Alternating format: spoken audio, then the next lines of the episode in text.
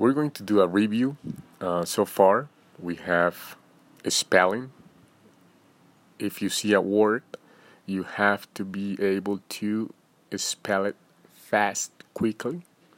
Entonces, con eso la primera parte eh, de entender la fonética de las 27 letras del alfabeto y poder deletrear una palabra rápidamente. Si te estás demorando más de dos segundos o un segundo por letra, debes de mejorarla.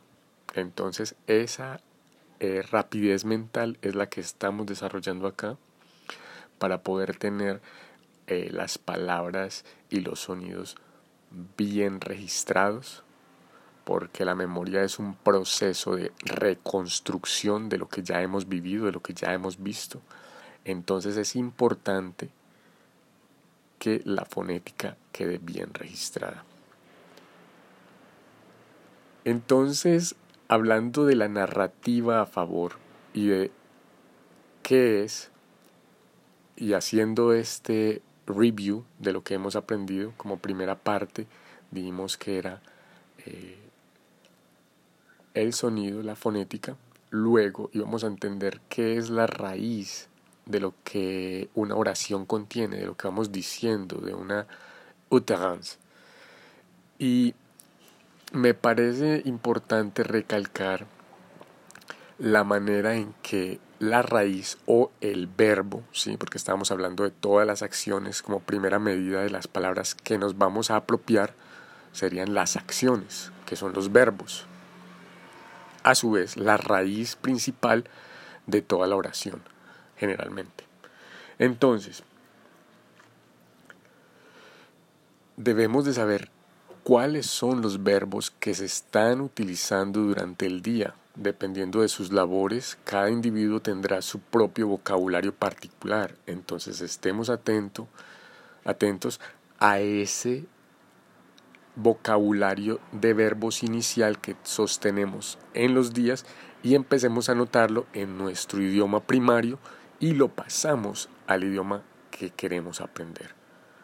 Bueno, Luego saltamos a lo que eran los adjetivos, que son las palabras que describen todas las situaciones que tratamos de decir que estamos haciendo. Entonces, notemos el vocabulario, pero más que las palabras, la referencia y el referente, más que las palabras, debemos también saber propiedades y para, o sea, propiedades para qué sirve estas cosas. Ejemplo, una silla.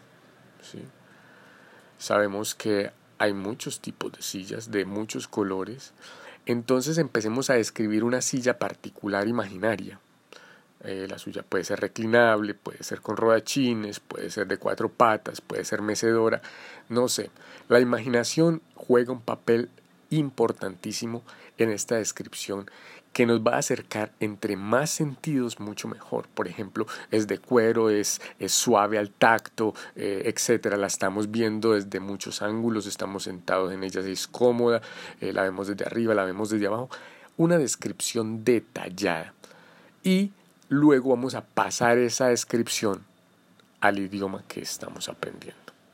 Esa es otra de las partes y de las técnicas que estamos utilizando para poder alcanzar una narrativa que nos permita comunicarnos efectivamente.